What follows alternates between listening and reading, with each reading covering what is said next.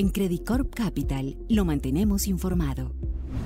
El ajuste en las probabilidades asignadas por el mercado a un eventual recorte por parte de la FED en la tasa de política en la reunión de marzo de este año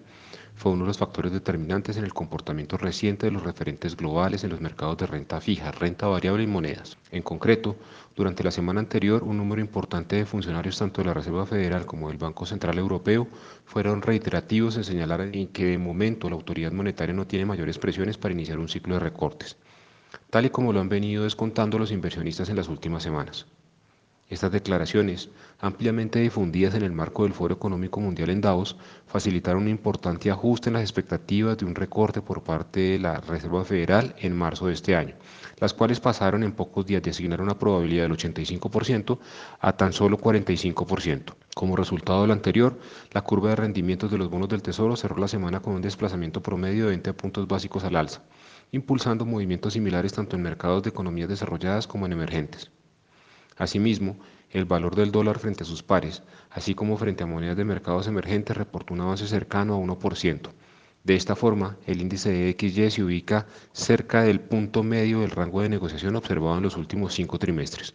hecho que consolida el nivel de soporte observado en los 100 puntos, contrastando con la debilidad esperada por el consenso del mercado. Por su parte, los mercados de renta variable requieren un análisis un poco más detallado, pues los desarrollos recientes presentan varias particularidades. En el caso de Estados Unidos, se debe destacar que el índice Standard Poor's reportó un nuevo máximo histórico después de dos años de negociación caracterizados por importantes altibajos. Este avance ha estado liderado por siete compañías de mayor capitalización, las cuales se encuentran relacionadas con el sector tecnológico y por lo tanto recibieron un impulso decisivo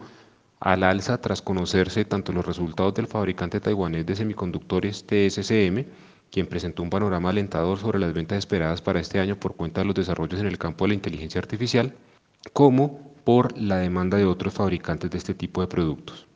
Pese a esto, es importante decir que cuando se considera el índice Standard Poor's pero con igual ponderación, los resultados son diferentes, mostrando un estancamiento en el mercado. De otro lado, mientras la renta variable en Europa cerró con desviaciones y desvalorizaciones marginales asociadas al comportamiento en las tasas de interés durante la semana anterior, las principales bolsas asiáticas muestran un comportamiento diferenciado. Mientras la bolsa en Japón sigue reportando nuevos máximos, impulsada por la expectativa de depreciación del yen, el principal índice de renta variable de China ha extendido la fuerte desvalorización observada en los últimos meses, acompañado de un incremento en los flujos de salida, de forma que los oficiales del Partido Comunista Chino han anunciado medidas para restringir las operaciones en corto. Otro elemento importante que tiene el potencial de moldear el desarrollo de los mercados en las próximas semanas es el desarrollo de las primarias del Partido Republicano en los Estados Unidos de cara a las elecciones presidenciales en este país en noviembre de este año. Tras la contundente victoria del expresidente Trump en las primarias de Iowa, se conoció la renuncia a las elecciones internas del partido por parte del actual gobernador de Florida, Ron DeSantis, hecho que eleva las posibilidades de que las elecciones de este año sean entre el actual presidente Biden y Donald Trump. Bajo este escenario, la posibilidad de seguir observando un deterioro en la postura fiscal en Estados Unidos se mantiene como el escenario base. Para esta semana además espera la publicación de la información adelantada de los indicadores PMI,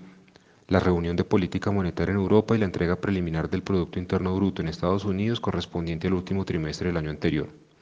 Con todo, consideramos que la publicación del reporte PSE en los Estados Unidos será uno de los eventos de mayor importancia para los inversionistas, pues la información preliminar conocida en los últimos días sugiere que el indicador favorito de la Reserva Federal en materia de inflación apunta a consolidar las expectativas de un nuevo descenso en la inflación durante los próximos meses. Finalmente, se debe hacer mención al incremento en las tensiones geopolíticas en Medio Oriente y Asia Central las cuales de momento tienen como foco principal las dificultades logísticas en el Mar Rojo, aunque por ahora, los efectos se concentran en afectaciones para el sector industrial europeo y aumentos puntuales en los fletes marítimos. No se descarta que estas afectaciones se hagan más generalizadas de forma que se convierta en una nueva fuente de volatilidad para los mercados globales.